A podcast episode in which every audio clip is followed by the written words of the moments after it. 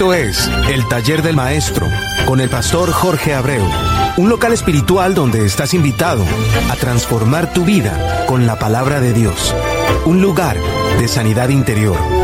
Bienvenido.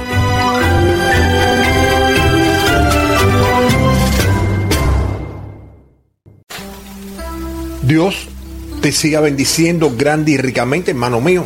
Soy tu hermano y amigo Jorge Abreu y estás en sintonía con JDNAC Radio, emisora radial sin adulteración en la palabra de Dios. Y este, tu espacio, el taller del maestro, auspiciado por el ministerio La Nueva Pasión de Cristo, creado directamente desde el corazón de Dios al mío, para construir un puente de amor a través de la palabra de Dios, para que tú puedas entrar sosegadamente a soltar todas tus cargas en el taller del maestro a través de el taller del maestro 67 arroba gmail.com. Te repito, el taller del maestro 67 arroba gmail.com o la nueva pasión de Cristo arroba gmail.com. La nueva pasión de Cristo arroba gmail.com. Simplemente con una sola decisión y es la de arrepentirte de todo lo que tú te has dado cuenta hasta este preciso momento que realmente son acciones malas en tu vida.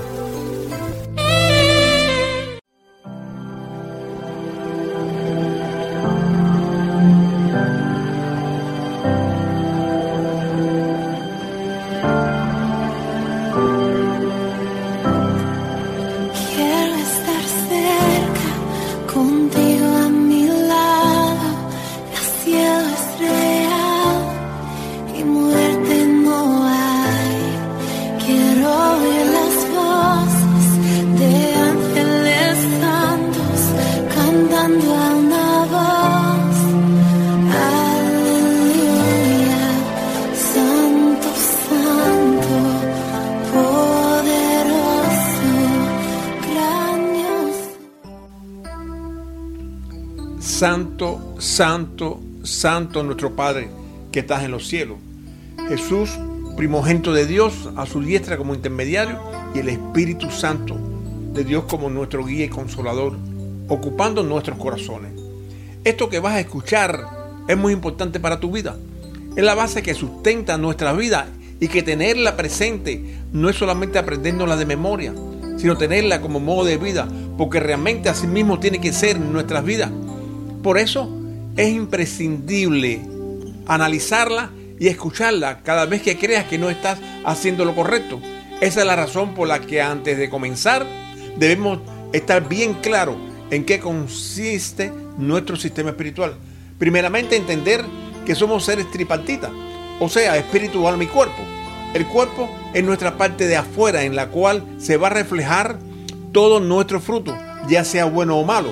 Es como decir que nuestra carne será el espejo de lo que somos y que será al fin de cuentas y por el cual vamos a ser juzgados por nuestro contorno. La carne tiene un rol muy importante ya que es el representativo del legado que se tiene que, que, ser visto por nuestro contorno, que será de testimonio a otros de quienes realmente somos nosotros. Es como decir, somos la carnada para cosechar lo que el reino tiene como misión celestial donde la carnada principal es el propio ser humano, ya convertido y cubierto por la sangre de Cristo. Pero es para lo único que servirá a la carne, porque al final de la vida se queda aquí abajo. La palabra nos dice en primera de Corintios 15, 47 al 51, el primer hombre es de la tierra terrenal. El segundo hombre, que es el Señor, es el del cielo. ¿Cuál es el terrenal? Tales también los terrenales ¿Y cuál es el celestial? Tales también los celestiales. Y así como hemos traído la imagen del terrenal, traeremos también la imagen del celestial. Pero esto digo, hermano, que la carne y la sangre no puede heredar el reino de Dios. Ni la corrupción hereda la incorrupción. Entonces, concluyendo lo que estamos hablando, la función de la carne es solamente enseñarles a otros lo que nosotros somos aquí en la tierra que es el apelativo de sojuzgar y multiplicar. Ahora bien, el alma es como la cajita negra de, los aviones, que va a recoger todo lo que sucede en nuestro ser interior o espiritual. Pero existe algo muy importante en la palabra de Dios, dejado en Mateo 10:28, que que nos dice, y no temáis a los que matan el cuerpo, mas el alma no pueden matar. Tened más bien a aquel que puede destruir el alma y el cuerpo en el infierno. ¿Quién podría ser ese que la palabra nos dice que tiene potestad para destruir el alma y el cuerpo? Sobre todo en el infierno. Bien podríamos darle esa responsabilidad a Satanás, pero somos nosotros los que dejamos la puerta abierta para que el diablo haga su trabajo. ¿Por qué?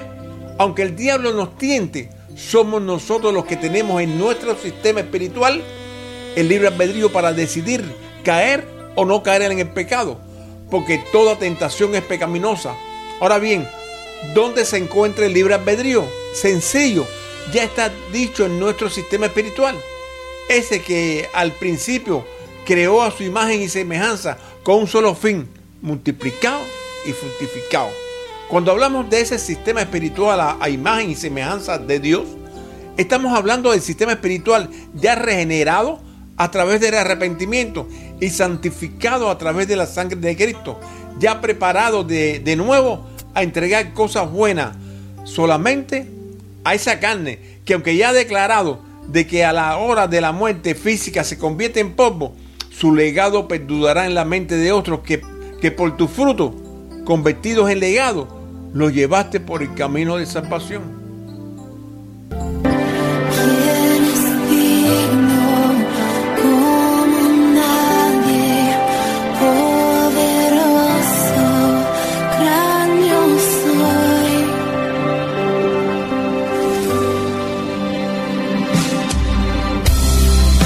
Yo quiero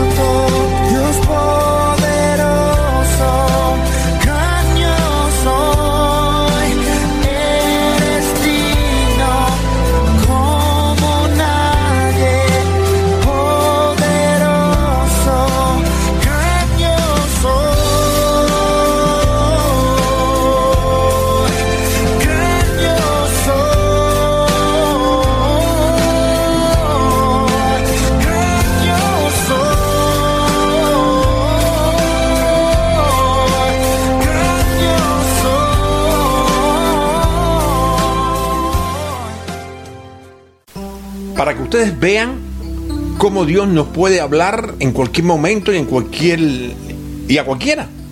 Aquí en el escritorio tengo un calendario donde cada día tiene un versículo bíblico escrito y escuchando la adoración en ese momento en que la salmista decía, el gran yo soy y lo repetía, que al mismo tiempo me vino a la mente y lo pude interpretar como Dios es Dios. Y le puse como apellido en la vida de todos nosotros, porque es nuestro creador, me saltó a la vista este versículo que nos dice en el Salmo 27, 14. Aguarda a Jehová, esfuérzate y aliéntese tu corazón. Espera a Jehová. Ese aliéntese es la acción y efecto de respirar o vigor del ánimo. Ese ánimo significa esfuerzo, aliento, voluntad. Pero te dejo todo esto como, como tarea para no irme de lo que estamos hablando. Pero bueno, sigamos con lo de hoy. En todo lo que vas a escuchar se encuentran las herramientas necesarias para poder subsistir el embate que a diario tenemos a través de la confrontación con ese león, con ese león rugiente que en cada momento, en cada paso que damos, como dice la palabra, nos quiere devorar. Es como ponerte obstáculo en el medio de tu vida para que tú no puedas avanzar es tumbarte en muchos momentos acosado por el dolor que embarca tu vida y te mantiene a diario pensando que no tiene solución. Pero existe algo importantísimo que tenemos que tener presente siempre y es que Dios nos ama. Nos ama a todos por igual. Por eso se necesita que analices la importancia de lo que vas a escuchar y que hoy vamos a comenzar hablando del elemento más importante establecido por el propio autor intelectual de la palabra y que lidera si lo podemos mencionar así, todo el contenido que se encuentra dentro que la palabra define como el fruto del Espíritu, el amor. ¿Qué es el amor? Quizás te pregunte, ¿cómo definir algo tan complejo, contradictorio, fascinante y que al mismo tiempo nos haga sentir tan vivo? No puede observarse bajo ningún instrumento que lo, que lo pueda aumentar y verse. Hay quien lo define en términos químicos, cuando sus componentes nadie los ha encontrado. Sin embargo, existen quienes hacen poesía de él, del amor, sin conocerlo. Dios nos dice que es sufrir. Sin embargo, el amor es inspiración. Todos quieren vivirlo. La mayoría lo han sentido alguna vez. Pero para todos el gran problema existente seguirá siendo siempre el poder explicarlo. Sin embargo, Jesús en su palabra nos deja una definición que comienza con una advertencia. El amor es sufrido y termina con un mandamiento. El amor nunca deja de ser. Pero vamos a mencionar el concepto completo que se encuentra en 1 Corintios 3, del 4 al 8, y que nos dice así, el amor es sufrido, es benigno, el amor no tiene envidia, el amor no es jactancioso, no se envanece, no hace nada indebido, no busca lo suyo, no se irrita, no guarda rencor, no se goza de la justicia, más se goza de la verdad. Todo lo sufre, todo lo cree, todo lo espera, todo lo soporta. El amor nunca deja de ser. Como les decía al principio, todo esto está en Primera de Corintios 13, del 4 al 8. Vamos a, a comenzar tratando de entender qué cosa es el fruto del Espíritu para poder llegar al amor. A todos nos es más fácil decir, somos imagen y semejanza de Dios Padre, Dios Hijo y Dios Espíritu Santo. Pero nunca hemos pensado lo que podría significar para el propio Padre crear algo que está por encima de todo lo que ha sido creado por él mismo, en el cielo, en el reino.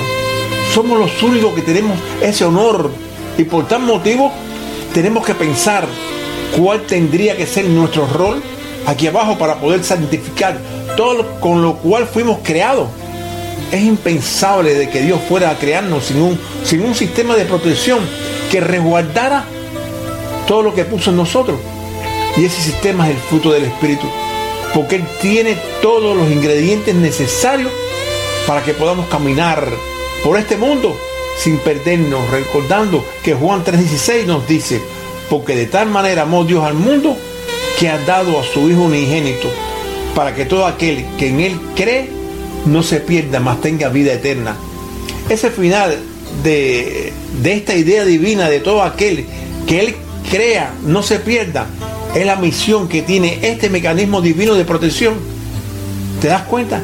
Y es el que no nos perdamos. Y eso Dios a través de Pablo nos lo acentúa cuando nos dice en Filipenses 4:17, no es que busque dádiva, sino que busque fruto que abunde en vuestra cuenta. Analiza. Si por nuestros frutos nos van a conocer, es porque tienen que estar dentro nuestro. Y eso donde único puede estar es en nuestro sistema espiritual. Entonces, el amor está dentro de nosotros.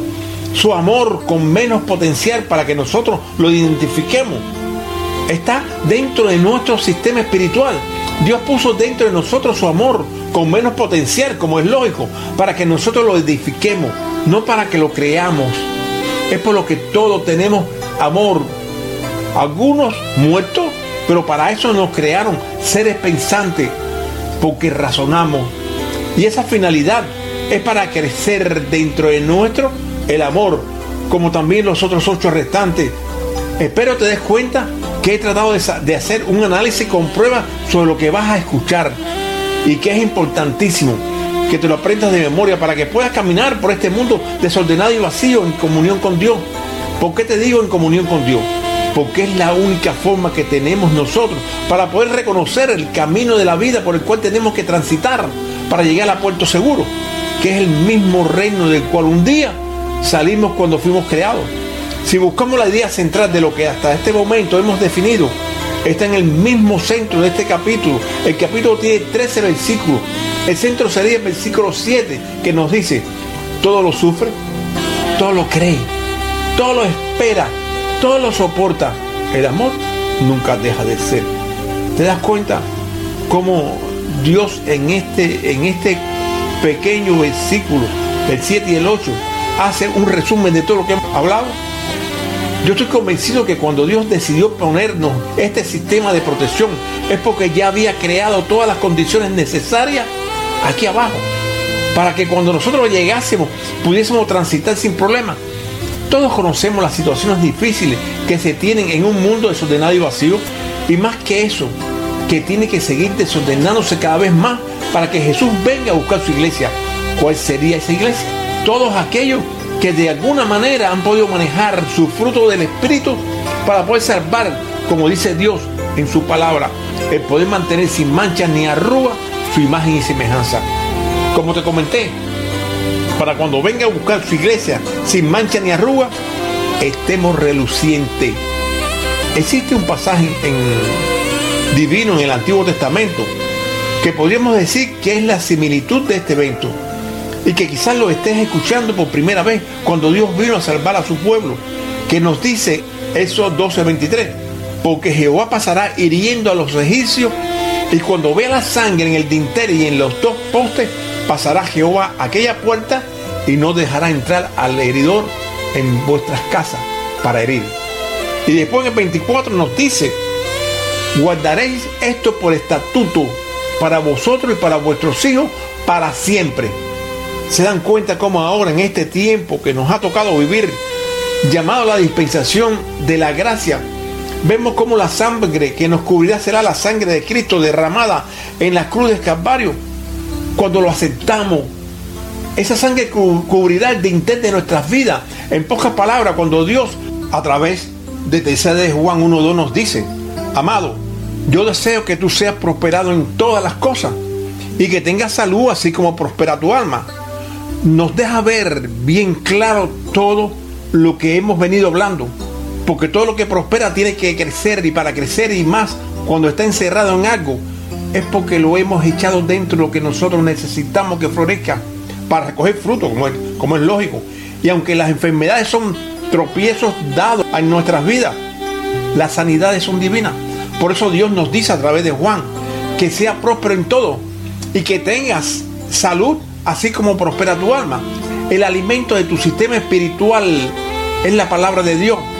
Fíjate como la propia palabra nos dice en Romanos 10, 17. Así que la fe es por el oír y el oír por la palabra de Dios. Tenemos que dejar que la palabra nos confronte. Y eso solamente sucede cuando aprendamos a que todo lo que nos llegue se tiene que confrontar con la palabra de Dios todo dentro del modo de vida bíblico que comencemos a dejar que tome raíz en nuestro sistema espiritual, también entra el aprender a confrontar todo a través de la palabra de Dios, sin excusa ni pretexto. En primera Tesalonicense 5, 21, 23, Dios le habla a la humanidad a través de Pablo y comienza diciendo, examinarlo todo, retener lo bueno, absteneos de toda especie de mal y el mismo Dios de paz os santifique por completo y todo vuestro ser, espíritu, alma y cuerpo sea guardado irreprensible para la venida de nuestro Señor Jesucristo. Se recuerda cómo al principio cuando hablamos decía que aunque el cuerpo se quedaba aquí en la tierra, porque al cielo no puede entrar ni carne ni sangre, había que cuidarlo. Quizás te preguntes, ¿cómo? Aquí tiene la respuesta. Absteneo de toda especie de mal ¿Te recuerdas cuando decimos al principio que teníamos que confrontar lo que nos llegara con la palabra de Dios? Aquí tiene la respuesta. Examinarlo todo, retener lo bueno. Cuando se retiene lo bueno, ¿qué le sucede a lo malo? Se desecha. ¿Te das cuenta? ¿Cómo, cómo la sabiduría que encierra la palabra de Dios? ¿Por qué sucede esto? Muy sencillo. Dios es Dios. Dios es nuestro creador. Dios es la verdad absoluta. Y la vida, no sé si te, si te acuerdas de ese dicho callejero que estamos cansados de escucharlo, de que cuando el río suene porque algo trae. Y estamos escuchando mucho y mucho y seguido, hablando sobre los tiempos finales. ¿Será verdad o mentira? Nadie lo sabe. Y Dios no quiere coger a nadie desprevenido. Él quiere que todo el mundo esté disponible, sin mancha ni arruga, para cuando Él venga a buscar su iglesia, Y esa iglesia somos cada uno de nosotros. ¿Por qué? Porque Él quiere recoger su imagen y semejanza. ¿Sabes quiénes son esos?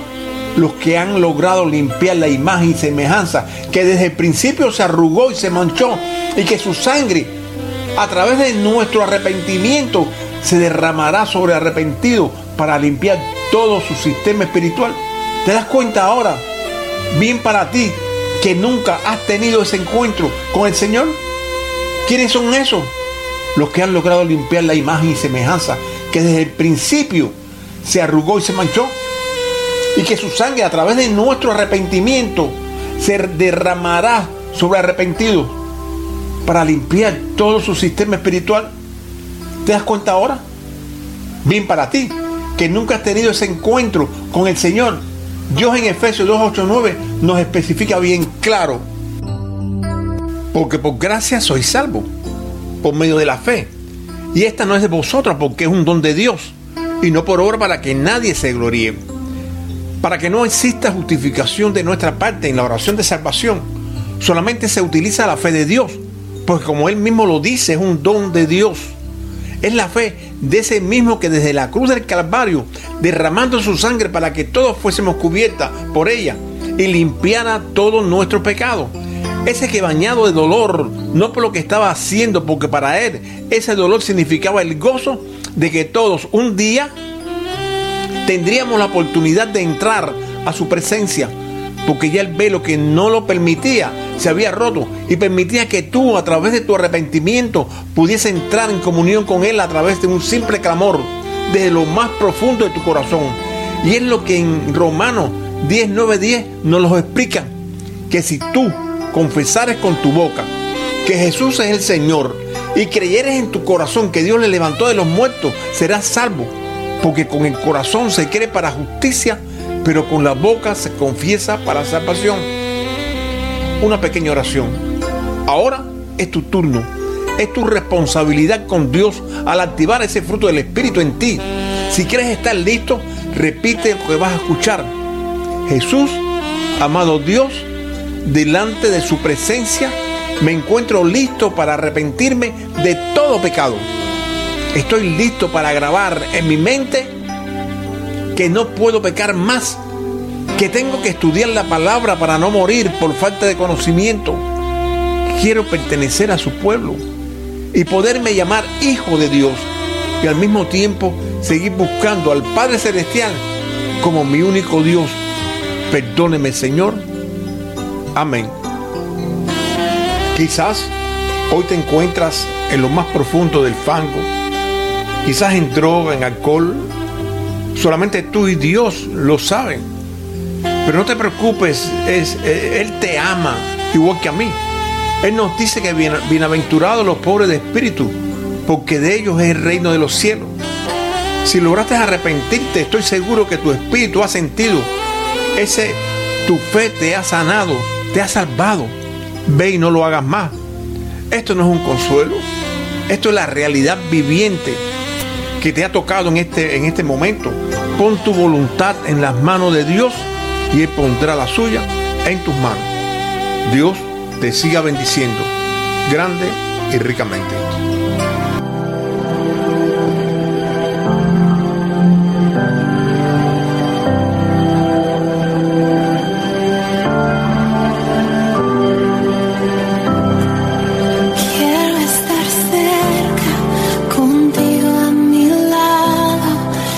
Quiero